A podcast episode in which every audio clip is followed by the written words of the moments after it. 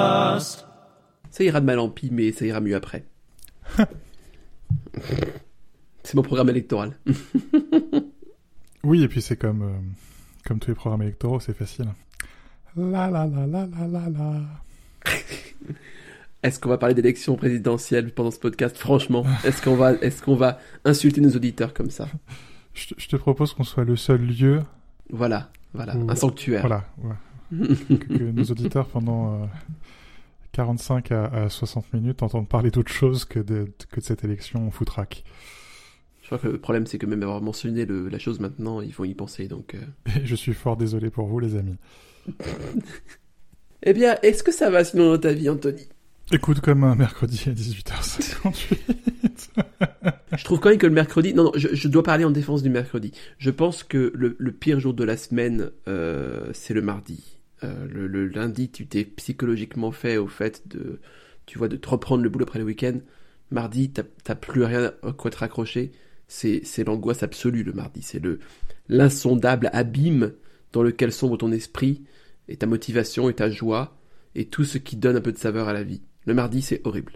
je, je suis fort en désaccord avec toi. Euh, Que Tout le monde sait que le pire jour de la semaine, c'est le jeudi. Oh, mais j'adore le jeudi. Alors là, attends, vas-y, vas-y, on va se fighter. Vas-y, c'est quoi Pourquoi tu n'aimes pas le jeudi? Le mardi, c'est facile. Ça n'est plus le lundi. Tu ne sors plus du week-end. Mais tu as encore assez d'énergie.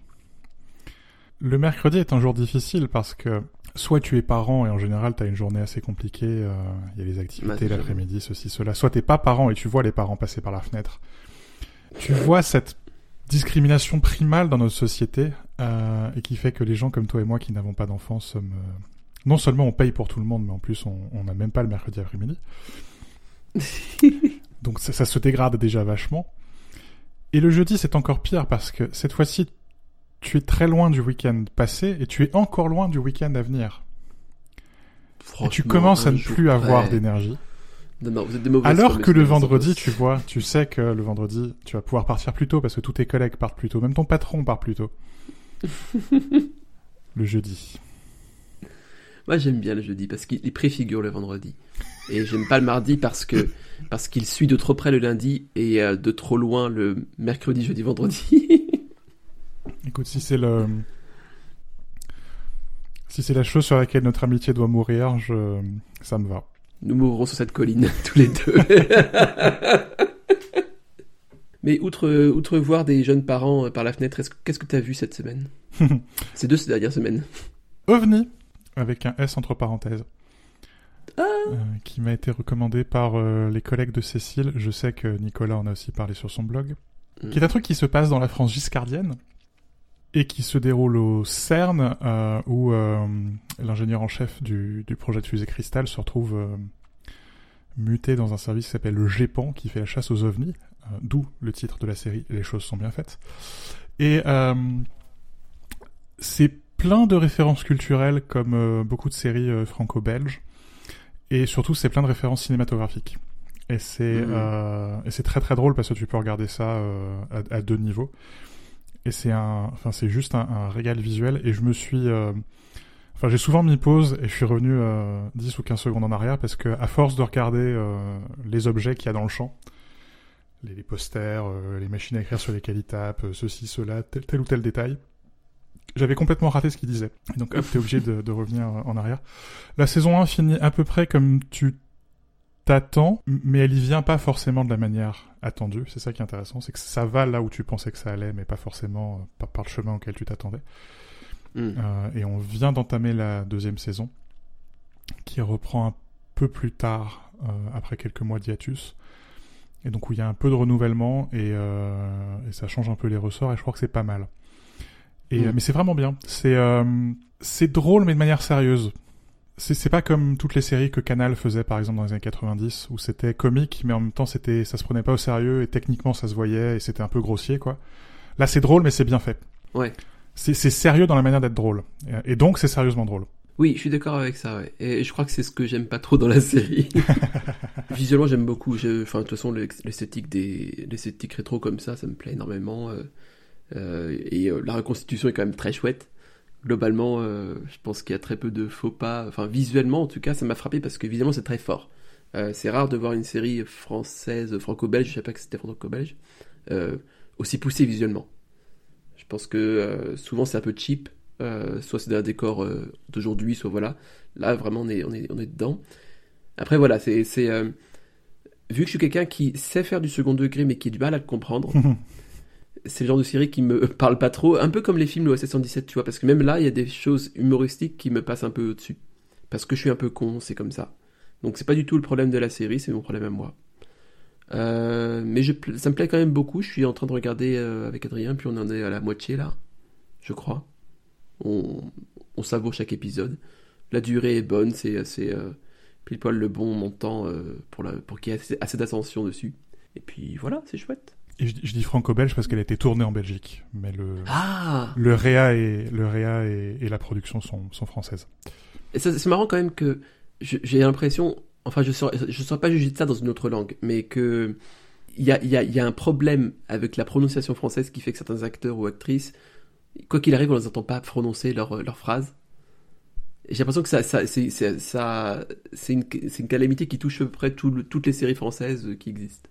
Il y a toujours un acteur ou une actrice qui euh, bafouille un peu. Il y a ça, et puis je suspecte qu'il y a aussi une tradition un peu différente du mixage, et maintenant que tu le dis, c'est une série française que j'ai regardée avec les sous-titres activés. Ah bah ça, ça m'intéresse vachement ça. Ah, d'accord. Parce que j'entendais rien. Ouais, ok, bah voilà. Ouais. Et, je, me demande vraiment si ça tient pas aussi à la manière dont, on mixe. Il y a quelques séries américaines où c'est parfois difficile d'entendre, mais c'est, j'ai l'impression que c'est quand même beaucoup moins le cas que les productions européennes, notamment les productions françaises. Les productions françaises, c'est souvent, mmh, mmh. Euh, et, beaucoup les films d'ailleurs, plus que les séries télé, que je suis obligé de mettre les, sous-titres. Sinon, je comprends rien, j'entends rien. Ouais, non, je comprends. C'est très, très flou, euh, très, ouais. Oui, oui, oui, oui. C'est, c'est le bon mot flou. Autre série que j'ai regardée euh, sur mon temps de pause, de, parce que mon employeur est libéral, c'est Schmigadoon sur Apple TV+, une série comédie musicale que je qualifierais de dispensable. Euh, j'aurais beaucoup aimé l'adorer, mais euh, c'est juste trop faible sur le, scénario et sur le même pour quelque chose basé sur les comédies musicales, le scénario est trop faible.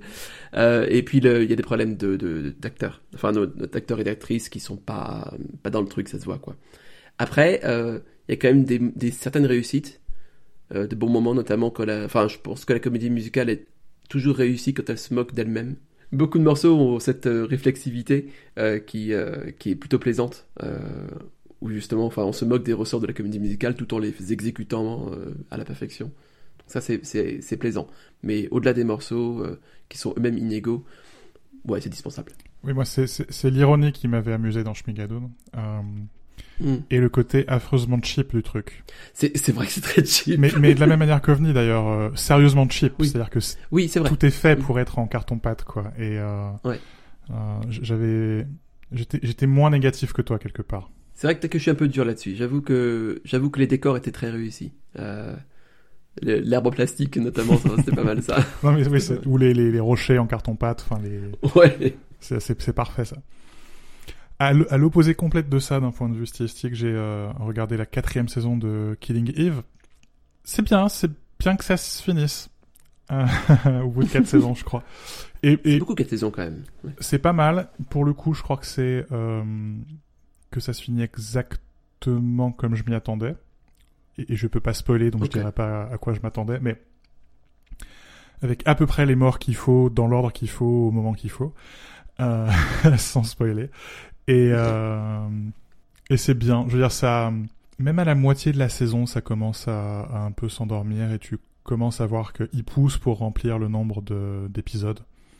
Mais qu'en fait, ça hmm. pourrait. Euh, enfin, le fil est là, il suffit de tirer dessus pour, pour démêler la plot, quoi. Et, euh, hmm. et non, et c'est bien. Et je crois que l'erreur, ça aurait été de dire euh, on a fini un arc narratif, on repart pour quatre saisons avec autre chose.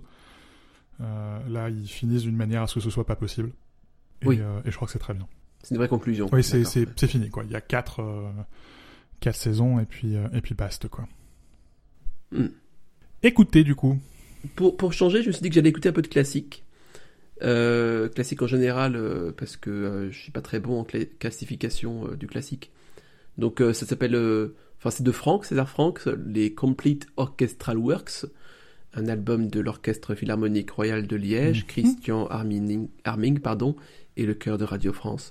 Euh, j'ai beaucoup d'affection pour César Franck. Euh, non, si, si, c'est vrai, vraiment. Euh, j'aime bien ses travaux sur l'orgue, j'aime bien ses travaux choraux aussi. pas le corail qui meurt, les choraux avec les chœurs. et je trouve que enfin c'est un, mec qui a beaucoup d'influence enfin d'inspiration classique pour le coup littéralement classique limite baroque, mais bon voilà, enfin de, de, de, la vieille époque quoi. Mais qui réussit à faire ça, il est du 19e, 20e je crois. Il est de, oui, de, de, la deuxième moitié du 19e. Deuxième moitié du 19e, ok. Et euh, il, euh, comment dire, il restitue ça de manière euh, que je qualifierais de noble. C'est pas quelque chose d'imité et un peu artificiel, tu vois. Je pense qu'il y a une vraie inspiration et un vrai hommage dans la manière dont il compose au classicisme musical. Et j'aime beaucoup ça. Je rigolais parce que évidemment que tu aimes César Franck, qui est le plus, classique de tout. Enfin, un des plus classiques de tous les compositeurs de cette époque, un des plus chiants, quoi, un des moins modernes. Euh, évidemment. Oui, un des plus écoutables en fait. Mais qu'il est mauvais.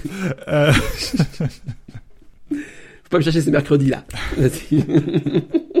T'avais parlé il y a 15 jours de, de Jacob's Ladder, de, le, nouvel album de, de Meldo, que j'ai écouté. Euh, c'est effectivement, comme prévu, moins ma tasse de thé, euh, mm. mais comme prévu soniquement, c'est euh, c'est très très très impressionnant. Et de la même manière, j'ai écouté Return from the Stars, qui est de Mark Turner, et où ça ferait une super bande son d'un film d'espionnage qui se passerait en Europe de l'Est, juste avant la chute du mur. C'est c'est ces albums de jazz qui sont euh, plus cinématiques qu'autre chose, tu vois. Hmm. Le, le, truc qui est un peu parfois frustrant avec ces albums, c'est qu'il y a des images qui te viennent, euh, mais elles te viennent dans ta tête, quoi. T'aurais envie de, t'aurais envie d'être assis au cinéma avec euh, avec ça comme bande son, quoi. Et il y a pas. Il y a pas. Et malheureusement, le fait d'imaginer un film ne fait pas que le film existe. Hmm. Et j'ai pas suffisamment de talent pour sortir avec mon iPhone et tourner le film qui irait avec j'ai bien eu cette velléité, enfin j'ai vite, euh, la réalité m'a vite rattrapé, on va dire. euh, de mon côté, j'ai écouté euh, Barbara Pravi. Donc, je sais pas si t'as suivi, c'est la gagnante de l'Eurovision de l'an dernier, ou il y a deux ans. Enfin, pas gagnante, deuxième. Je vous crois. Mais au niveau français, c'est presque gagnant du coup, parce qu'on n'a jamais été aussi près du but depuis des millénaires. Et euh, alors, c'est à la base, c'est une parolière. Elle a un itinéraire un peu, un peu rigolo. C'est une parolière euh, écrite pour d'autres artistes. Et euh, ensuite chanteuse, donc c'est lancée elle-même. ce qu'elle fait, en général, je le trouve un peu assez touchant, globalement, tout en étant légèrement agaçant parce que elle est souvent dans le registre du, du musical qui peut être un peu tape à l'œil ou tape à l'oreille en l'occurrence. Donc c'est c'est un peu dur parfois de trouver ça authentique. Euh, autant la hmm. plume parfois évoque des choses qui sont touchantes, autant la manière de l'exécuter rend ça un peu trop artificiel parfois. Mais euh, c'est euh, si ça la chanson française d'aujourd'hui. Et pour le coup, je la place dans le haut du panier de ce qui se fait aujourd'hui, même si c'est pas la numéro 1, voilà. Et donc l'album, enfin le, le, le, EP que j'ai écouté s'appelle Les Prières. Et voilà, bon, ça c'est, oui, c'est pas inintéressant. Euh, je pense que je continuerai à garder un œil euh, sur elle. Euh, c'est pas, elle a pas l'envergure d'une d'une superstar, même à l'échelle française. Hmm. Elle restera toujours un petit peu, mais tu vois, c'est mieux que Christophe Willem, tu vois, qui pourrait avoir la même stature. Si je te dis que j'ai écouté encore plus de jazz, t'es surpris? Oh, c'était possible en vrai. Euh, j'aime beaucoup ce que fait Gerald Clayton, qui est un pianiste euh, américain né aux Pays-Bas. Et il vient de sortir un album qui s'appelle euh, Bells on Sand, qui a une jaquette qu'on croirait tout droit sortie des, des, des années 70. Et je, je sais pas comment décrire cet album autrement que c'est beau. Ah. Et le, le titre convient bien, quoi. Bells on Sand, des cloches sur le sable. C'est tout délicat, tout petit. Enfin, soniquement, il y a parfois, t'as as, l'impression que c'est super fragile, quoi, que c'est super, euh... enfin, que c'est du verre, quoi. Et, euh, et c'est très très très très très beau. Au contraire du, du single de Pink Floyd euh, en soutien de l'Ukraine, où là c'est pas du tout beau et c'est de la soupe et c'est pas genre du borsch, du bon borsch, quoi. C'est, c'est de la mauvaise soupe, quoi. Bon, voilà. Je veux bien être gentil, mais il y a des limites. Ouais, non, non, je, je pense qu'il y a une malédiction qui touche tout, toute production artistique qui est faite en réaction immédiate à un événement de crise. Euh, c'était pareil pour euh, le single de Renault sur le coronavirus, connard de virus, tu vois. Ou, euh, ou le truc de Zazie sur les soignants, ou tu vois, enfin bon, c'est jamais très intéressant parce que c'est pas réfléchi, quoi. Ça, ça me pose des questions sur euh, l'art contraint, quoi. Est-ce qu'on peut, euh, est-ce qu'on peut forcer la muse, quoi? Et je crois que non. Alors, je crois que si, quand même. Je crois qu'on peut, euh, mais qu'il faut, il faut un levier assez puissant et en même temps assez. euh, euh, il faut un levier qui n'a pas cette implication émotionnelle, genre l'argent. Oui, oui, oui. Tu vois, sur commande, on peut faire des choses très belles. Oui, oui, oui. oui. On, on peut la mettre dans de bonnes dispositions. Voilà, c'est ça. La, la fin étant une bonne disposition. Exact. Et moins émotionnel que euh, la guerre en Ukraine, parce que quand tu penses, quand tu écris sur la guerre en Ukraine, potentiellement, ça veut dire que t'as pas assez faim. Oui, c'est ça. C'est-à-dire que c'est euh, c'est une émotion, mais une émotion un peu distante. Un peu distante. Tu vois, c'est tu décris une émotion au lieu de la ressentir. Et je crois pas que ce soit tout à fait la même chose. Lire alors? J'ai lu euh, deux articles euh, qui ont retenu mon attention euh, quelque peu euh, dilettante. La première, le premier article, c'est euh, un de d'un site qui s'appelle Famous Writing Routines, euh, qui reprenait lui-même euh, sans aucune honte un article de la Harvard Business Review, euh, une interview de Maya Angelou sur son, son sa routine d'écriture. Euh, ça m'a intéressé sur trois choses. La première, c'est que on lui pose la question un moment sur la writer's block, enfin, le syndrome de la page blanche, Mhm. euh, tout ça. Et elle dit qu'elle, euh, ça lui arrive jamais parce qu'elle n'utilise pas ce mot-là, parce qu'elle fait attention aux mots qu'elle utilise, vu que son cerveau va s'en rappeler et, euh, et ça servir contre elle à un certain moment. Euh, L'autre chose qui m'a intéressé, c'était euh, le fait qu'elle a fait du latin à l'époque euh, à l'école et qu'elle a fait aussi de la danse et que cet amour du latin, enfin cette étude du latin, l'a éveillée à la structure et à, de- la structure de la langue Hmm. Et la danse l'a éveillée à l'amour de la musique et, et à, la possi- à la possibilité de composer. Et ces choses-là se sont rejointes et ont créé une intersection qui a fait qu'elle enfin, elle est devenue poétesse. Quoi. C'est, c'est, euh, je trouve ça vraiment intéressant les parcours comme ça euh, euh, qui se font de, de briques, un peu de, de briques et de broc en fait. Et enfin, elle, elle écrivait dans une chambre d'hôtel. Donc elle louait sa chambre d'hôtel pour quelques mois et euh, elle y allait le matin pour écrire jusqu'au début d'après-midi. Après quoi, elle faisait des courses et elle rentrait chez elle, euh, voilà. je trouve ça intéressant. J'ai une suspicion qui, qui s'est transformée en projet de roman sur euh, le, le besoin pour l'auteur de sortir de chez lui et l'importance d'avoir une pièce à soi pour euh, paraphraser euh, pour paraphraser une autrice que euh, les auditeurs les plus cultivés parmi nos auditeurs auront reconnu. Mais ouais, je- enfin je, comprends ça. Je j'écris jamais aussi bien que quand je suis dans le train ou quand je suis à l'hôtel ou enfin quand je suis pas chez moi quoi. Je pense qu'on se retient chez soi. Oui, ce qui est, ce qui est embêtant parce qu'en même temps c'est l'endroit où quelque part t'es le plus confortable et où c'est facile d'être vulnérable et, et je crois que pour bien écrire il faut être capable de justement laisser ton armure à la porte quoi. Et, Mhm. euh, et bizarrement oui c'est dans des moments de grande fatigue et de grande euh, de grande insécurité euh, émotionnelle et parfois physique hein, que que que j'écris le mieux et que et je vois parce que c'est amusant ce site euh, Famous Writing Routines parce qu'en fait tu le trouves assez facilement euh, enfin, tu, tu vois que c'est un de ces sites qui est fait pour euh, pour la SEO et qu'il suffit de taper une Oui. citation d'un auteur pour euh, tomber dessus au hasard et euh, et au final c'est toujours les mêmes questions et c'est toujours la même chose et tu vois le nombre d'auteurs enfin Roald Dahl qui avait son son abri au fond du jardin enfin le nombre de d'auteurs qui avaient voilà un abri au fond du jardin euh, une chambre dédiée à l'écriture, euh, un sous-sol dans une librairie. euh, Enfin, c'est il y a, il y a un truc. Et ça m'évoque un, un bouquin que pour le coup j'ai moins lu euh, ces 15 derniers jours, qui, ces 15 derniers jours, qui est Essays 2, qui est la deuxième compilation d'essais de Lydia Davis, qui est une une donc une autrice de nouvelles et traductrice, notamment c'est une grande traductrice de Proust. Mm. Et euh, j'en reparlerai sur Métrosène Dodo, mais ça m'a beaucoup fait réfléchir sur la notion de langue maternelle. Et où jusque-là, je disais que j'avais deux langues maternelles. Et en fait, en la lisant et en écrivant sur le sujet, je me suis rendu compte que non, j'ai une langue maternelle qui est l'espagnol. Et j'ai une langue paternelle qui est le français. Ah, et, euh, et que c'est pas pareil et que c'est pas le même rapport, même émotif à ces deux langues-là. Et je suis très très déçu euh, d'avoir euh, tant de difficultés à parler espagnol.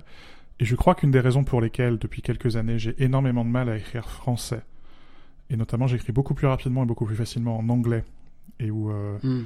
Tu parlais de syndrome de la page blanche, parfois il faut que j'écrive en anglais et qu'ensuite je me traduise en français pour y arriver, ce qui est quand même... euh, c'est- quand même fort. hein. Euh, je crois que ça tient aussi à ça. Et, euh, et Olivia Davis, euh, dans cette compilation d'essais notamment, elle explique comment elle a appris euh, le néerlandais, comment elle a appris le norvégien, et, et c'est juste en ouvrant des livres et en les lisant, et en butant sur des mots qu'elle comprend pas, et en essayant... alors avec le néerlandais, par exemple, c'est relativement facile quand tu parles anglais, parce que tu peux retrouver... euh, racines. ou pareil, moi qui parle, moi qui parle à la fois anglais et allemand, le néerlandais, c'est assez facile de décrypter euh, les, de décrypter les phrases. Et, euh, et je trouve ça passionnant comme idée. Et euh, je me dis, bah pourquoi j'ouvrirais pas des bouquins en espagnol tout simplement et que je me taperais pas la tête dessus jusqu'à que ça rentre quoi. Et il y a, enfin c'était c'était une chouette lecture parce que c'est une lecture pendant laquelle j'ai beaucoup écrit à côté. Euh, et j'aime beaucoup Ouais. les livres. euh, Alors c'est dommage presque que que je l'ai lu euh, au format numérique euh, parce que j'ai dû écrire à côté de ma tablette. Mais ouais, c'est une de ces lectures où j'ai beaucoup écrit. Et c'est peut-être celle que je préfère. Ouais. C'est super intéressant ça. Je pense que, enfin, et je crois que c'est Simone Veil qui avait la même, mais le, le- la capacité d'attention qui marche un peu comme une sorte de, de laser, quoi, euh, réchauffant si tu veux. Et puis t'as ce bloc de glace énorme qui est euh, la tâche que tu veux accomplir, euh, enfin la tâche finale, apprendre une nouvelle langue, apprendre une nouvelle compétence, peu importe. Et euh, tant que l'attention est dirigée vers ce point-là, ça va s'éroder tranquillement au fur et à mesure. Mais euh, évidemment, jamais du jour au lendemain. Mais un jour, tu vas y arriver, quoi. Et euh, effectivement, se, se mettre euh, juste devant des livres en espagnol, en l'occurrence, c'est peut-être le moyen le plus, le plus direct, parce que c'est le plus ardu. Et euh, maintenir l'attention euh, dessus tant que, tant que tu n'y arrives pas, euh, enfin, veut dire que tu y arriveras un jour. Mm, mm, mm, mm. Ton deuxième article du coup. Mon deuxième article, oui. J'y viens, j'y viens. Sur les conseils d'une d'une amie, j'ai lu I'm Tired of Being Sustainable de The Cut. Euh, je sais pas trop comment le traduire en français, mais en gros, ça raconte la désillusion, enfin, en tout cas, l'engagement dans l'adolescence de, de, de l'auteur qui euh, s'est mis. euh, D'ailleurs, j'ai même pas vu le nom de l'auteur, euh, je suis vraiment une quiche. Hop de euh, Brooke Lamantia, Lamantia, je sais pas comment on dit, qui s'était enthousiasmé pour le la sustainability, en gros l'écologie, on va dire, pour être plus simple, dans son dans son adolescence, avec euh, beaucoup de signaux. Enfin, au début en tant que précurseur, ensuite avec euh, un peu la confrontation du monde d'avant, et puis ensuite la prise de conscience générale. Donc tout ce qui était fait de manière de, pré- de précurseur est devenu quelque chose de général, donc en plus enthousiasmant. Et après la désillusion, qui est euh, bah, le, le- les rapports sur l'état du monde, le, fait que quelque chose comme 90 entre- 45 entreprises, en gros, euh, créent 90% de, du- de, de la Émission de gaz à effet de serre. des, des émissions de gaz à effet de serre, merci beaucoup, ce genre de choses. Et euh, cette espèce de fatigue qu'il y a, et qu'il y a eu aussi pendant le Covid, euh, j'ai remarqué, pour euh, le devoir de- de- d'avoir le sentiment, le sentiment de porter un peu le poids du monde sur Mhm. ses épaules, quoi. Moi qui, moi qui aime beaucoup faire des parallèles avec la religion comme d'habitude, j'ai toujours, j'ai, vu ça un petit peu comme, euh, comme une manière de, de, d'avoir cette religion sentimentale qui est, qui est, qui n'a pas les racines assez profondes pour être, euh, pour résister lorsque la réalité dure, ou en tout cas l'aspect sombre de la réalité, qui n'est pas toute la réalité, mais qui est une partie d'elle, vient frapper cette, cette euh, conviction. Mhm. Et euh, ça m'a fait m'interroger sur euh, ce, ce en quoi on croit en tant qu'engagement civique, et euh, jusqu'à où on est prêt à aller pour, pour l'assumer, et surtout comment on réagit face à, la, à cette partie euh, sombre de la réalité. C'est tellement dur de respecter notre promesse de pas parler de cette élection présidentielle, mais euh, non, mais je, je répète souvent que euh, les écologistes c'est des gens qui ont les pieds dans la terre, et tu peux pas être écologiste sans avoir des racines bien implantées et et sans avoir une sans avoir une approche qui n'est non pas ethnocentrée, ce qui je pense est le pire d'un certain dévoiement de la religion, euh, mais qui au contraire replace l'homme dans son environnement et, et l'homme parmi euh, ce que les écologistes appellent le vivant ou ce que toi tu appellerais la création.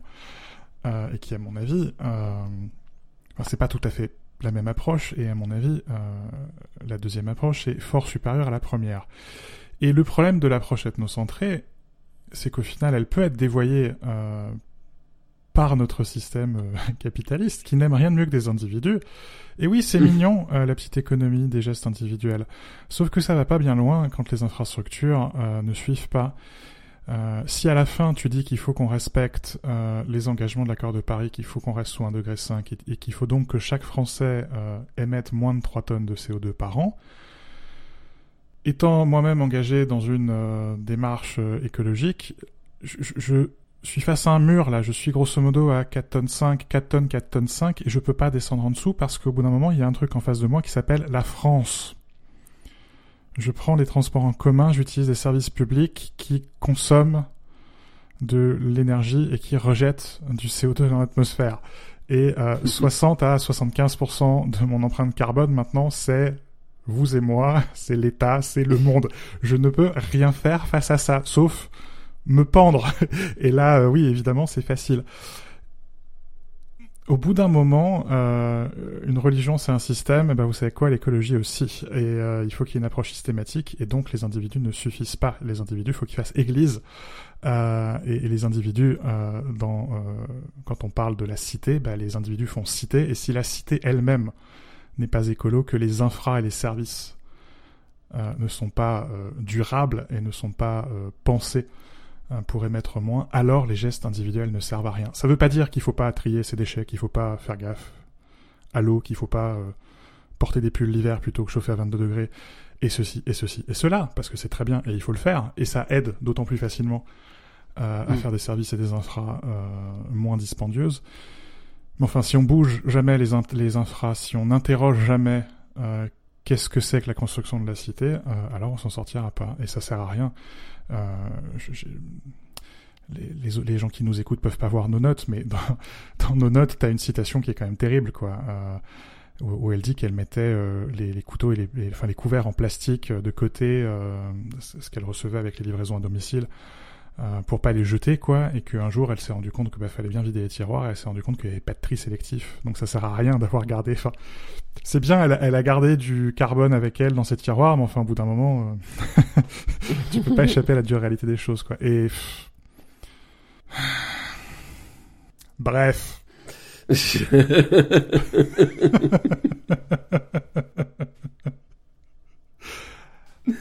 Achetez alors Eh bien, pour, parlons d'achat. Pour à nouveau nous, nous élever nos consciences et arrêter avec euh, toutes ces salo voilà. saloperies euh, d'écologie et, euh, et, de gens qui aiment le, le, photovoltaïque et l'éolien. Non mais achetons. C'est quoi, c'est quoi, c'est quoi ce podcast là? Oui, achetons, Consommons, achetons. faisons tourner les usines. Consom capitalisons. Donc, euh, qu'est-ce que j'ai acheté? Bah, La première chose, j'ai acheté un achat euh, euh, d'acquisition qui était un abonnement pour You Need a Budget. je reconnais totalement l'ironie de la chose, uh -huh. rétrospectivement. parce que c'était 100 balles en plus, cette merde. mais, mais, voilà, écoute, écoute, voilà. Il y a 30 jours d'essai, ils sont passés. Je suis encore dessus, donc j'ai payé. Voilà. C'est une première ce qui, est, ce qui est bien fait dans leur système, c'est qu'il t'encourage te, très rapidement dans les premiers jours à budgétiser ton abonnement qui va venir. Donc c'est plutôt, plutôt pas con, tu vois, dans l'absolu. Mais bon. Du coup, je l'ai acheté sur le site plutôt que via Apple parce que comme ça, j'ai économisé 10 euros. Eh, Et t'as l'impression d'avoir fait une économie, tu vois Et j'ai tout à fait l'impression d'avoir fait une économie. non, mais ça, je suis très fort pour ça. C'est, je veux dire, oh, euh, ces produits est en, est en, réduction sur Amazon, je devrais l'acheter, je ferai des économies comme ça. Non, parce que c'est une dépense que je voulais pas faire à l'origine. Donc en fait, il n'y a pas d'économie. Mais bon, passons. euh, j'ai aussi acheté des chocolats de Pâques. Euh, parce que Pâques arrive. Oui. Et j'ai acheté une nouvelle machine à café. Alors, à capsule. En fait, j'ai un truc à dire à ce niveau-là. J'avais une machine à café. Nous avions une machine à café. Mmh. Euh, elle avait quelque chose comme 4-5 ans. Elle nous servait beaucoup. On a, on a fait des cafés dessus à Noël, c'était super. Elle commençait à fuir. Et euh, j'ai vu cette fuite, je me suis irrité et je me suis dit Arnaud, tentons de la réparer. J'ai regardé sur internet, il y avait des, des, des, tutoriels pour la réparer et euh, un site euh, fort fort sympathique qui disait voilà cette pièce coûte 10 euros, achetez-la et vous allez réparer, c'est fantastique. Bon, j'ai fait ça. Je me suis dit ouh, qu'est-ce qui se passe? C'est quand même allé loin. Je suis allé très loin. J'ai Ah. fait l'opération. J'ai démonté ma machine à café qui était indémontable, donc c'était un bordel sans nom. J'ai voulu réparer le truc. Enfin, j'ai changé le joint, nanana, voilà. J'ai remis le truc. Ça ne fuyait plus. C'était merveilleux. J'étais très fier de moi parce que, bon, déjà, en fait, euh, déjà, l'économie, c'était substantiel parce qu'une machine à café comme ça, ça coûte 80 balles déjà. Euh, Mm. T'es t'es content d'avoir économisé ça, bon. Et puis, t'es un peu fier de toi, tu vois. Et jusqu'au jour, pendant, enfin, 5-6 jours, 5 jours, ça marchait. Puis après, en fait, j'ai vu que ça fuyait encore plus que d'habitude. Il y a eu une grosse flaque partout sur le comptoir de la cuisine. Et là, de Garlas avec Adrien, on a acheté une nouvelle machine à capsule. J'aurais essayé, Anthony. J'ai vraiment essayé. C'est pour ça que je parlais il y a 15 jours du choix définitif et de ma machine à café euh, néerlandaise conçue dans les années 60, à peine retouchée depuis. euh. Oui, en même temps, je, ça me prend environ euh, 200 fois plus de temps chaque matin de faire euh, du café que toi, donc euh, bon, on, on a ce qu'on a, quoi. Il y a ça, il y a aussi le fait qu'on boit deux fois- boissons différentes. Oui. Euh, Adrien boit du chocolat, je bois du café. Donc, mais je suis d'accord, j'aimerais tellement plus une machine à café. Que pour moi. À, à la fin, je suis un monstre d'hypocrisie et quand j'étais chez toi, j'ai utilisé ta machine à capsule et c'était très bien, quoi. Donc bon, Non, mais en même temps, il y avait que ça. je j'ai pas de faire du café soluble non plus. Je, enfin, je respecte quand même un petit il y a peu. des limites quand même. Il y a des limites. Alors moi je disais que j'avais acheté une bibliothèque et du coup bah quand on a une bibliothèque euh, que, que j'ai pas encore installée mais je vais bientôt m'y mettre, il faut acheter des livres pour me mettre dans la bibliothèque. Ah Et comme j'avais euh, plein d'argent euh, sur le CE que je ne pouvais pas dépenser autrement, euh, j'ai acheté des livres du coup. Euh, j'ai notamment acheté euh, la très jolie euh, petite Pléiade qui vient d'être éditée les des Fèves de la Fontaine. Hmm. euh, qui vient avec un, notamment un nouveau, un nouveau carton et qui vient avec euh, toutes les gravures, enfin une très jolie édition. Et en plus, la préface est faite par euh, un de mes anciens profs de littérature en prépa. Euh, donc je dois, je dois avouer trouver ça assez délicieux parce que non seulement les Fables de la Fontaine, euh, c'est quand même une madeleine. Pour, pour rester sur Proust, mais, euh, mais en plus retrouver euh, le Pestipon euh, en préface, c'est quand même. euh, Enfin, je, je, je l'entends écrire.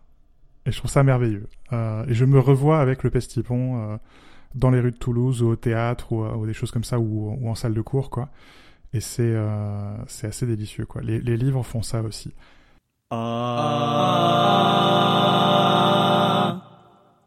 Ok, en fait, euh, tu sais, toutes ces questions de, de budget et de et de et de et d'achat, ça me fait penser que dans Unit de budget, là, de mon, mon truc, j'ai une ligne qui s'appelle Nouvel iPhone 2022.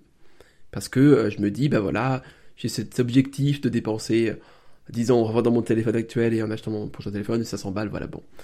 Et, euh, Et puis, et puis les petits gestes individuels de l'écologie, donc évidemment, il faut changer d'iPhone tous les ans. Exact, Mhm. oui, c'est très important parce que sinon Apple peut pas les recycler et être une entreprise écologique. Exactement. J'ai bien compris le Nous truc, sommes oui. d'accord. Ok, on y sommes d'accord. Et du coup, du coup, euh, euh, euh, une des une des choses que de, dont je me suis aperçu, c'est que je me forçais à acheter des iPhones de 256 Go Hmm. depuis quelques années parce que euh, j'avais, enfin, je transférais tout à chaque fois et j'avais euh, quasiment 100 Go de photos et de vidéos. Et c'est trop. Enfin, dans mon cas, en tout cas, c'était beaucoup trop. Je me suis rendu compte que je, je, je- malgré les fonctions, tu vois, euh, genre euh, les widgets qui rappellent les photos, les petites, les petits films souvenirs et tout. en fait, il y en a beaucoup qui servent absolument à rien parce que c'est une photo d'un truc que j'ai envoyé une fois et puis après ça servait à rien du tout, voire euh, jamais envoyé. Donc j'ai fait un tri, je suis descendu à moins de 70 Go et maintenant du coup je peux acheter un iPhone 128 Go et je serai à l'aise dessus. Ça me fait poser la question du peu du euh, euh, euh, de la thésaurisation numérique. Ouais. Évidemment, le fait que c'est virtuel fait qu'on ne voit pas ça de la même manière que dans la vraie vie, donc c'est moins choquant. Pourtant, c'est toujours la même chose, c'est le même phénomène. Et c'est les mêmes conséquences, je pense, pour l'esprit. Qui sont le- la charge mentale, qui sont aussi le, enfin, l'obscurcissement de la pensée en général. Et je me suis demandé un peu quelle était la solution par rapport à ça, et aussi, bah, notamment sur le rôle des photos et vidéos, qui était le, le poste de dépense de, Mhm, mhm. euh, de stockage le plus important sur mon téléphone. Euh, comment, euh, comment on était arrivé là, et euh, le poids des photos, enfin tout ça, la technique de la photo aussi. Ouais. euh. Je, je- je crois qu'il y a deux choses. Il y a une chose qui s'applique à tous les objets numériques, d'une part, et puis il y a une deuxième chose qui s'applique euh, plus particulièrement aux photos. La, la première, elle me, elle me paraît assez importante, de moins en moins importante aujourd'hui avec l'essor du cloud, mais, euh, mais tu parlais de charge mentale, et je pense qu'il y a quelque chose qui reste dans un coin du cerveau qui est... euh, le, le, côté très évanescent du nuage. Enfin, c'est, littéralement euh, cotonneux, quoi, le nuage. Et, mm, mm, mm. et pour, pour, pour rentrer tout juste d'avoir visité un data center, je vous promets, c'est pas du tout cotonneux, un data center. Euh, et c'est vraiment euh, des disques et du bruit et de la chaleur et de l'énergie et beaucoup, beaucoup, beaucoup, beaucoup de matériel. Mais on le voit pas et on se dit bah c'est du numérique, ça pèse pas lourd, ça pèse rien. Euh, finalement c'est pas si cher que ça par mois, donc on accumule, on accumule, on accumule.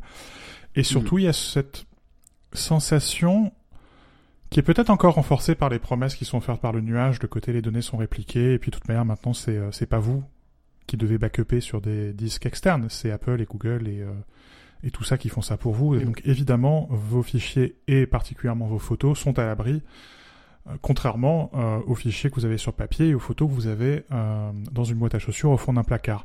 Et ça c'est faux, c'est un mensonge absolu. Euh, et il y a un truc qui s'appelle le bitrot. Et vous savez quoi? Quand vous avez euh, des bits dans les fichiers qui cassent et que c'est répliqué dans des data centers, et eh ben vous savez ce que ça réplique? Ça réplique les fichiers cassés. Eh. Euh, et on le voit, on voit des gens qui perdent des photos. Et de la même manière que des photos dans une boîte à chaussures, ça prend la flotte, euh, ça s'abîme, ça pourrit. Et eh ben c'est pareil avec les fichiers numériques.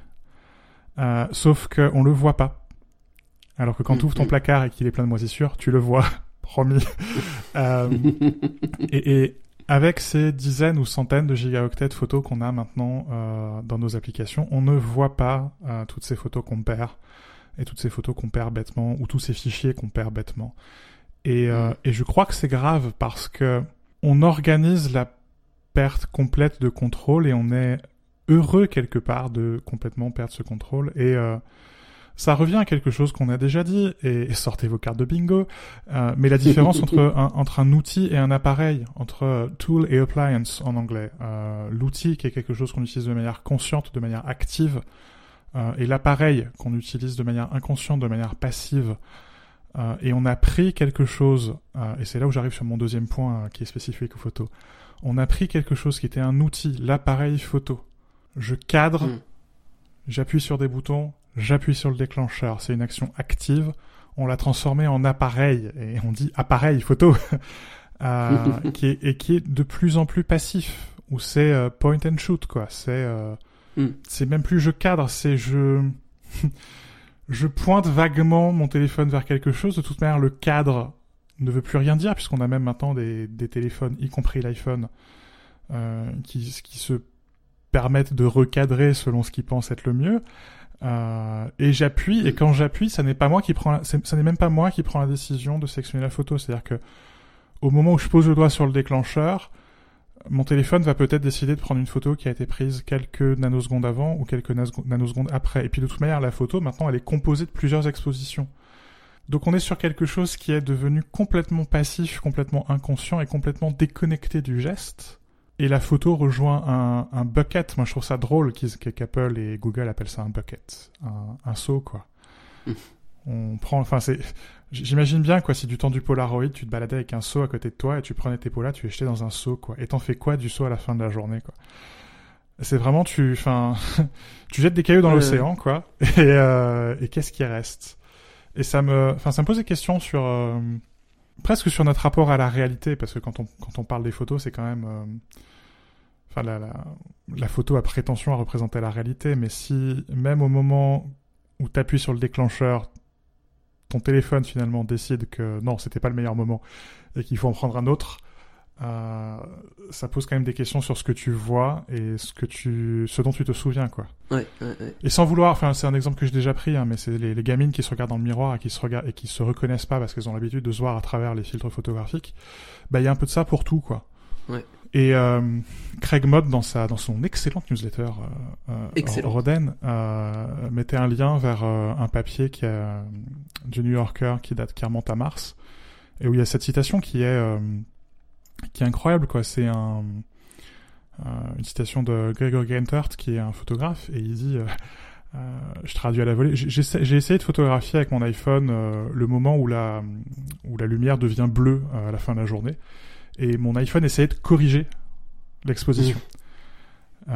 et où le bleu, cette espèce de bleu un peu bizarre, devenait violet sur la photo. Et, euh, et ensuite, euh, avec euh, au moment du traitement de l'image, euh, l'iPhone corrigeait ça et enlevait cette lumière qui est bizarre. Parce que bah, pour l'iPhone, justement, ça, ça devenait indésirable. C'était non pas Mm. ce que tu voulais capturer, mais un défaut, un défaut de la réalité. Et tu fais, waouh Donc l'iPhone a prétention à redéfinir jusqu'à la réalité, jusqu'à la manière dont la lumière du soleil et la lumière autour de toi tourne quand le soleil se couche. Et, le type dit, hein, euh, l'appareil voit les choses que j'essaye de photographier comme un problème qu'il faut résoudre. La réalité comme un problème qu'il faut résoudre. Et je trouve ça terrifiant. C'est absolument terrifiant. Et, c'est là qu'on voit la concrétisation très, très contemporaine, très, très aujourd'hui, très actuelle, de, de la, la peur un peu, euh, euh, enfin, qui pouvait être abstraite du robot qui, euh, pour le bien de l'humanité, dé- décide de la, de la décimer, quoi. C'est ça. Enfin, on y, on y est, je veux dire. Mais, mais de manière tellement plus subtile et donc tellement plus dangereuse. Oui, c'est ça. C'est ça. Parce que et puis ça commence par enfin ça ça ça enfin c'est ça. Oh, il y a rien qui va là-dedans. ça commence par la petite porte, tu vois, c'est c'est genre euh, ah mais c'est bien, vous allez voir euh, vos photos peuvent être plus facilement euh, partageables. C'est vrai que notamment les expositions de soleil sont très difficiles à Mm. on n'arrive pas du tout, notamment les couchers de soleil, je pense. À, à rendre la teinte qu'on voit dans la réalité sur le sur l'iPhone. Un exemple tout bête, euh, on, on a tous vécu euh, le, ce, ce, ce vent qui, qui, qui venait du sud et qui charriait avec lui les, le Oui. sable du Sahara, et c'était impossible, ou en tout cas très difficile, avec les derniers iPhones, de prendre une photo euh, où on voyait la couleur du ciel. Mm. Et où l'iPhone, voyant cette teinte bizarre du ciel et s'attendant à un ciel bleu, corrigeait la couleur du sable du Sahara, et alors que l'air était saturé de sable et que ça puait le sable, l'iPhone prenait des photos bleues. Et tu fais... Non? Juste non? Ce qui me fait un peu peur aussi là-dedans, euh, outre effectivement la déformation de la réalité, je pense que c'est un peu le même mécanisme qui est à l'œuvre dans par exemple euh, l'hégémonie culturelle de quelque chose, d'une boîte comme Disney, tu vois. Hmm.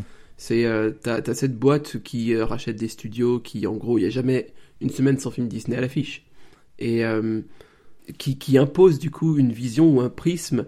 Et Même s'il est animé des meilleures intentions, c'est que ça reste quand même un, un creuset dans lequel se, se fondent nos inconscients, tu vois. Et si tu fais pareil avec la fabrique même de la réalité, avec le le- l'étoffe même de la réalité, euh, bah, dans un sens, il y a plus de, y a plus de fin. C'est-à-dire que tout peut être redéfini, et tout est malléable, tout est matériau euh, euh, déformable à, à l'envie. Et euh, ce qu'on avait avant sur des cas très précis et très anecdotiques euh, au niveau de l'information ou, ou du prisme de- de- d'un traitement d'une chose existante mais qui pouvait être recoupé avec différentes sources, là, enfin, c'est impossible. Mm. On, on ferme en fait littéralement une des portes. Enfin, on, on- comment dire, on uniformise l'expérience de la réalité pour euh, une grande partie du, du globe et euh, on ferme la perception euh, du- d'une forme de beauté euh, qui est la beauté de l'accident, qui est aussi euh, celle de l'imprévu, celle de, de l'incontrôlable, par, par laquelle vient vraiment la nouveauté. Euh, et, et, et du coup, possiblement la porte de la contemplation Mm. et euh, du, euh, d'une certaine perception de la beauté du monde, quoi. On pourra répondre qu'il y a sur, l'iPhone des, des styles photographiques, par exemple, euh, sur la pla- sur l'application, enfin sur iOS 15. Euh, ouais, mais enfin, qui, qui sait que ça, que ça existe et qui les utilise vraiment, tu vois, et, et qui, une fois qu'ils sont réglés, va, va, va, re- va rejouer avec Personne. Et c'est une illusion de choix. C'est tout à fait une illusion de choix. On, euh, on, on en parlait, mais dans, dans un tout autre truc, c'est la, la mise en scène du choix, quoi. C'est et bon, un, un choix contraint ou un, un, un choix. euh, à la fin, ces, ces styles photographiques, ils ont été créés par Apple et ça ne sont que des déclinaisons d'un choix primaire. Ça ne change pas fondamentalement la mécanique de prise de vue. Mm. Euh, et, et tu n'as pas le choix. c'est soit tu les utilises, soit tu les utilises pas. Et si tu les utilises, les styles photographiques qui sont sur mon téléphone sont les mêmes styles photographiques qui sont sur ton téléphone. Donc il n'y a pas de choix. Ça, Non. pas vrai. Vrai. Et je, et je pense là-dessus qu'il y a un changement de, de nature. C'est-à-dire que tu pouvais déjà, avec un appareil photo, manipuler la réalité, notamment euh, en changeant la durée d'exposition, en utilisant un trépied, en utilisant la double exposition.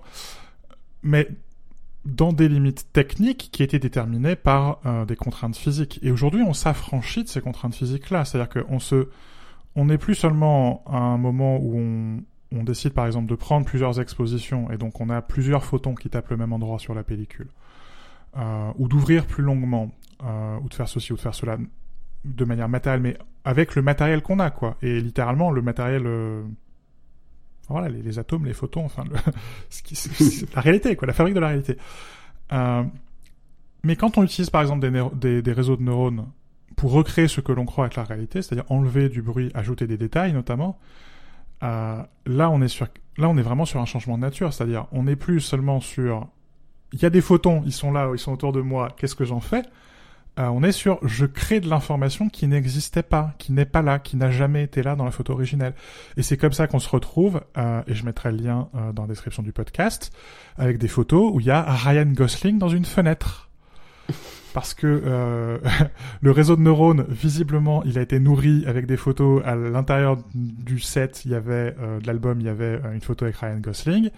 Il y a un reflet dans une fenêtre. Il trouve que ça ressemble va vaguement au visage de Ryan Gosling et donc il se dit, bah si on ajoute plus de détails, on doit ajouter le visage de Ryan Gosling. Et bah ça, c'est drôle quand c'est le visage de Ryan Gosling et ça fait 12 fois que je dis Ryan Gosling c'est moins drôle quand c'est des photos qui vont se retrouver en une de journaux et qu'on va dire il faut lutter contre les fake news, mais tout ce que tu verras, ce sont des fake photos.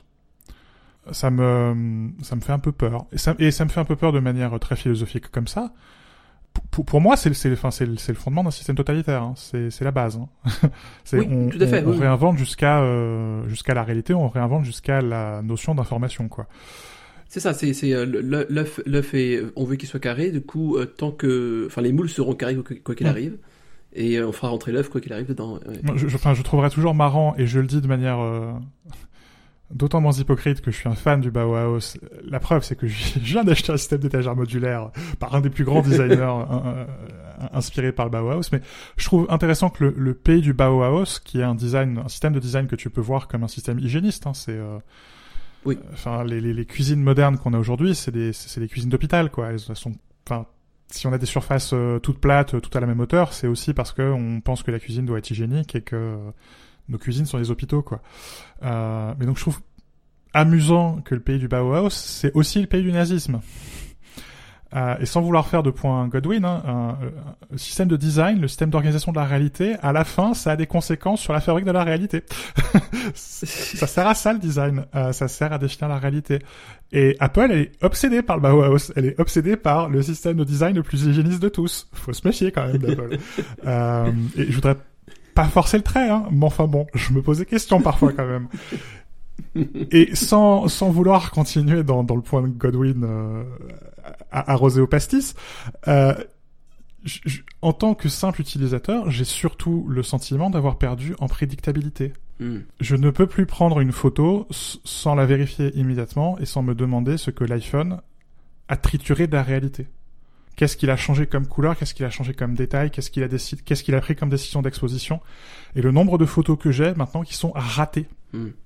Parce qu'il a décidé de découper des personnes à la hache, d'ajouter des halos de lumière autour d'une personne, parce qu'il a décidé d'énormément augmenter l'exposition autour d'un visage, mais pas euh, à l'arrière-plan, parce qu'il a ajouté du flou ici et pas là. Enfin, à force de vouloir euh, déconstruire et reconstruire la réalité, on a perdu en prédictabilité. Et cet appareil photo, finalement, sur l'iPhone 13 Pro, je trouve qu'il prend de moins bonnes photos que mon iPhone XR. Euh, et donc, je ne sors plus sans mon appareil photo compact. Et j'en suis à un point où, alors que j'ai pas eu de réflexe depuis bientôt 10 ans maintenant, Oula, oui, je me souviens, c'était au tout début. euh, Enfin, je crois qu'à l'Apple Expo, t'en avais un. Oui, oui, et puis euh, enfin j'en ai, enfin j'en ai un depuis que je depuis que je suis gamin, puisque j'avais celui de mon père, mais je- le dernier, euh, c'est vieux. enfin, c'était ouais. le 550D, donc ça ça remonte à il y a quand même euh, un sacré paquet de temps. Euh, j'en suis à un point où je me demande s'il va pas falloir reprendre un, un, un bête réflexe, quoi, un truc qui prend des photos dans les limites physiques de l'optique. Oui, en gros, qui fait ce pourquoi on le. Enfin. Qui agit dans le. Dans le. Dans le périmètre qu'on lui a assigné. Et pas au-delà. ce que ce que dit Mode hein, dans la dans la dernière livraison de sa newsletter. hein. C'est comme ça que je pense à mon appareil photo. Euh, c'est silencieux, c'est une une extension euh, de mon de mon œil qui n'a pas de regard propre, qui me permet de définir tous les aspects euh, de l'exposition, qui est satisfaisant à tenir en main, à utiliser.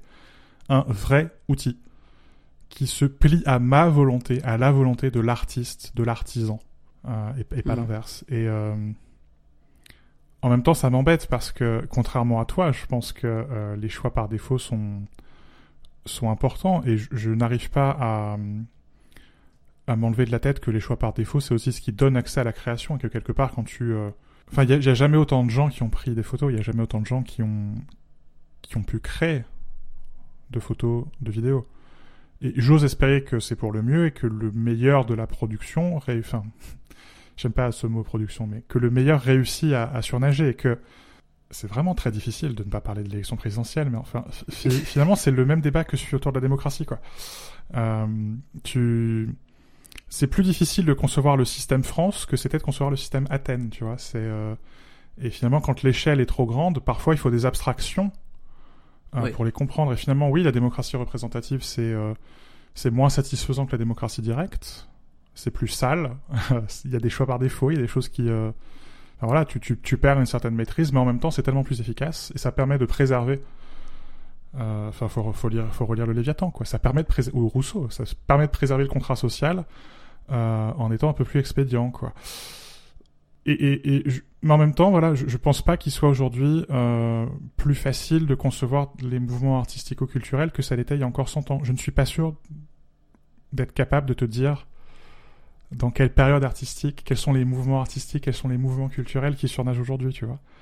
Je suis pas sûr de pouvoir définir notre période euh, selon les des termes. euh, voilà, je peux pas te dire euh, ou voilà, il y, y a pile 100 ans, c'était la période Art déco, c'était, enfin, Ah, c'est TikTok. Oui, mais je sais pas, enfin, ce c'est quoi Bon. l'esthétique de la période, si tu veux? Je suis pas sûr d'être capable de le, de, de le faire. Et c'est peut-être pour ça que je suis pas un- une critique artistique, mais... Mais et quelque part, il, ce qui me... Enfin, c'est là où je vois la tension dans les choix par défaut, c'est que quelque part, les, nos critères artistiques, nos critères esthétiques, ils sont définis par les choix par défaut, c'est-à-dire qu'ils sont pas définis par les artistes eux-mêmes. Et que finalement, Mm, mm, les mm. artistes de notre époque sont contraints par les des décisions qui, qui ne relèvent pas de, leur- de leur, médias, mais en même temps, on pourrait dire oui, mais enfin, un peintre, il est limité par euh, sa toile, par ses pinceaux, par. euh, Non, je crois que c'était très différent. Je crois que c'est très différent. Euh, je, je pensais à la même chose que toi il y a quelques minutes et j'y ai réfléchi.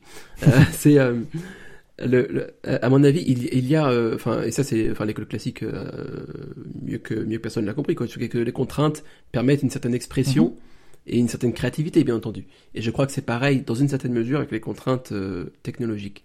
Mais vient un point où la contrainte technologique a une volonté propre et où l'outil peut travailler contre toi. Ou en tout cas dans une direction qui n'est pas la tienne. Non, mais c'est exactement ce que tu disais sur euh, la différence entre outil et, euh, et appareil.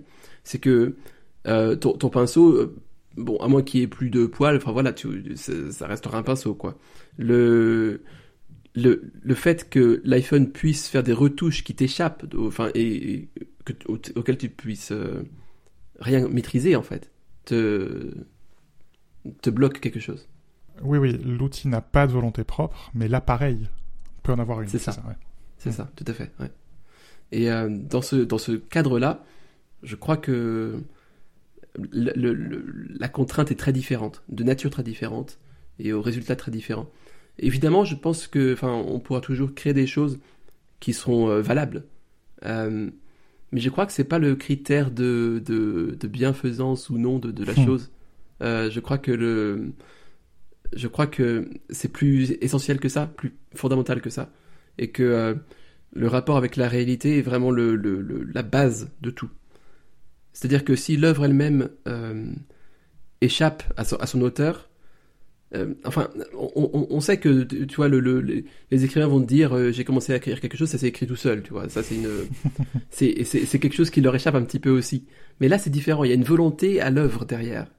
Je, je, je crois que ça, ça, au mieux, ça ne peut qu'uniformiser d'une certaine manière ce qui est créé, et au pire, euh, censurer. Mais pour, reprendre euh, l'exemple de l'écrivain, et on en avait déjà parlé par exemple avec Cédille, je, je suis pas sûr que euh, nourrir un modèle euh, GPT-3 avec des textes ou nourrir un écrivain avec des textes, ce soit exactement la même chose parce que le modèle de machine learning, il est parfait. il a une connaissance parfaite des textes et il va pas les oublier. Euh, Moi, j'ai lu, j'ai lu des centaines de livres. Il y en a plein que j'ai oubliés. Il y a des citations que j'ai mélangées. Il y a des auteurs que je mets sur des livres et c'est pas eux qui les ont écrits.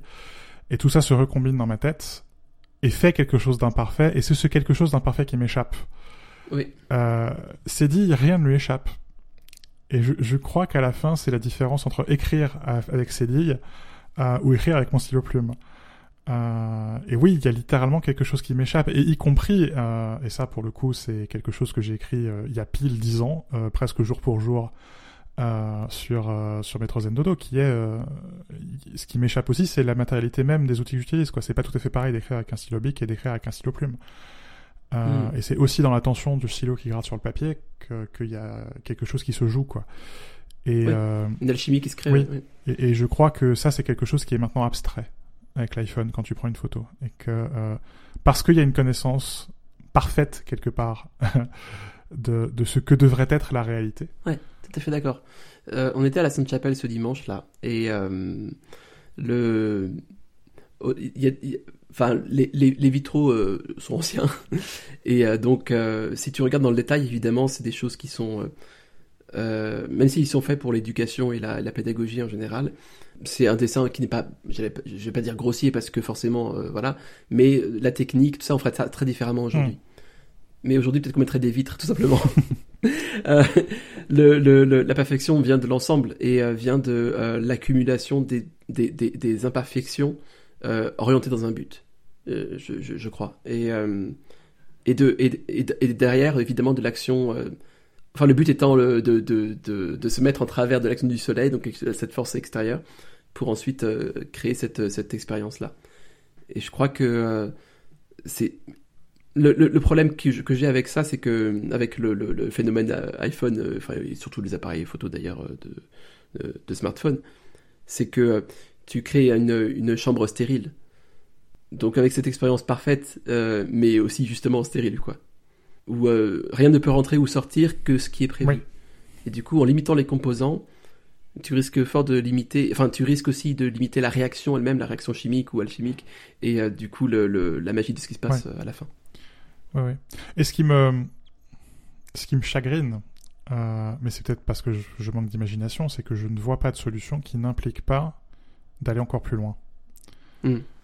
et notamment, hein, ce que tu disais sur le côté, on accumule des photos, on accumule des photos. Euh, je ne crois pas qu'on puisse euh, continuer sans avoir beaucoup, beaucoup, beaucoup plus de machine learning. Euh, de faire des choses encore plus automatisées, d'être capable de jeter des photos, euh, presque, sans, sans, que tu ne le confirmes. ou de trier des photos, ou de... Les, les, le widget photo, il est, il est, il est très bien, mais il est, il fait pas 1% de ce qu'il devrait faire. Non, il est quand même très bête, hein, encore. Il n'a pas, il a pas conscience du, il n'a pas vraiment conscience du lieu, il n'a pas conscience de ton humeur, il n'a pas conscience de certains événements. Par exemple, pourquoi il s'évertue à me présenter des photos de ma grand-mère qui est morte juste au moment où euh, on arrive à la date de l'anniversaire de sa mort. Pourquoi Tu vois? Mais parce que voilà, il, lui manque de la data euh, pour le faire. Euh, et, on le voit même sur la retouche. On, a encore cette semaine Pixelmator et Darkroom qui ont été mis à jour avec euh, énormément de machine learning pour faire de la, de la retouche. Et où tu te dis, euh, enfin clairement c'est le c'est le c'est le futur. Et ça permet d'accélérer la retouche de, de, milliers de photos. Parce qu'aujourd'hui si on touche pas nos photos c'est aussi parce qu'on en prend beaucoup.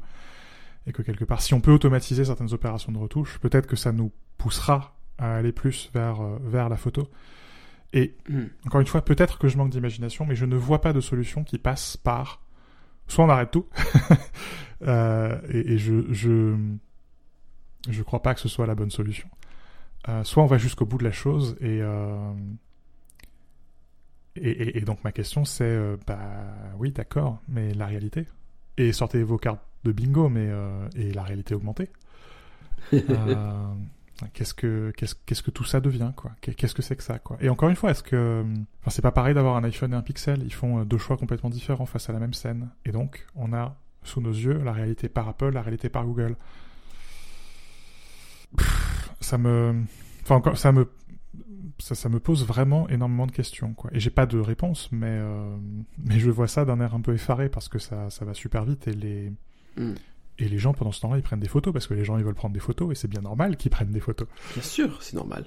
Mais tu vois, j'ai pas, pas de réponse à ça. Je pense que euh, le seul, le seul euh, avis que j'ai là-dessus, c'est que je vois par exemple le prisme du service client, où tu peux avoir une espèce d'approche avec des bots et je sais que ça marche pas. et mais pour, pour X raisons, les entreprises continuent à le faire. Et derrière, tu arriveras sur un conseiller en chair et en os qui parfois comprendra rien, qui est imparfait parce que c'est une personne humaine, mais qui derrière enfin, et reste une personne humaine avec qui tu peux communiquer humainement. Et je crois que une, solution possible, euh, je sais pas comment, euh, mais une solution possible serait d'insuffler plus de human learning dans le machine learning. Mais euh, comment, comment, enfin, ça me fait beaucoup penser, enfin, beaucoup réfléchir sur la question de l'esclavage aussi, parce que tu parlais d'Athènes tout à l'heure. Et Athènes, Athènes pratiquait l'esclavage avec du coup cette possibilité de citoyen et du coup débarrasser des tâches mhm quotidienne. Euh, aujourd'hui, on a un peu ce mix entre euh, la machine qui s'occupe d'une partie, mais il y a, y a, aussi un esclavage euh, réel ou virtuel qui, enfin, les fermes, les fermes de like d'Instagram où tu veux. Ah, il y, a les deux. Il y a les tâches rendues clic qui, qui, sont en fait, enfin, la, plupart des algorithmes de machine learning, c'est des tâches rendues clic. Hein, c'est des gens qui cliquent sur des trucs. Euh, on le voit aussi, euh, je dire, il suffit de mettre le nez dehors dans une grande ville euh, pour voir tous ces gens qui circulent à vélo. Enfin, si ça, c'est pas une casse exploitée, une casse exploitée par la machine, c'est-à-dire qu'on a créé des systèmes numériques et des systèmes de machine learning d'exploitation des gens. Et ça, pour le coup, c'est aussi des choses que sur lesquelles j'ai écrit sur Metro Dodo. Et je trouve ça fascinant parce que oui, elle vient pas de nulle part, si tu veux, cette comparaison avec Athènes. Je, je la vois mm. et je, je, vois comment on est en train de se, de se recréer des systèmes pseudo-démocratique, parce que justement on dit qu'on démocratise la technologie, mais on démocratise la technologie à grand coup d'aliénation d'une caste qui est moins privilégiée que la nôtre. Euh... C'est une forme d'oppression, mais le pire c'est que c'est une oppression à deux sens. Bien sûr. C'est qu'elle, pour exister, elle a besoin d'oppresser cette caste, euh, cette sous-caste de, de, par, par la force des choses, et en même temps, elle impose ce système euh, oppressif à la caste qui prétend la, la contrôler. Mais t'imagines si la solution, c'est qu'il y ait quelqu'un à l'autre bout du monde qui regarde toutes mes photos et qui décide des 25 meilleurs et qui m'envoie un album par, par tous les mois? Enfin, ce serait, ce serait, ce serait terrible. Je crois que je paierais pour ça. Mais si la personne, euh, je la connais un peu, tu vois. Non, mais ce serait à la fois génial, mais terrible. Et tu sais quoi? Malheureusement, je crois que c'est la seule solution. Non, mais un concierge de photos. Tiens, vas-y, on va, on va, on va créer ça. Vas-y, on va être riche, Anthony.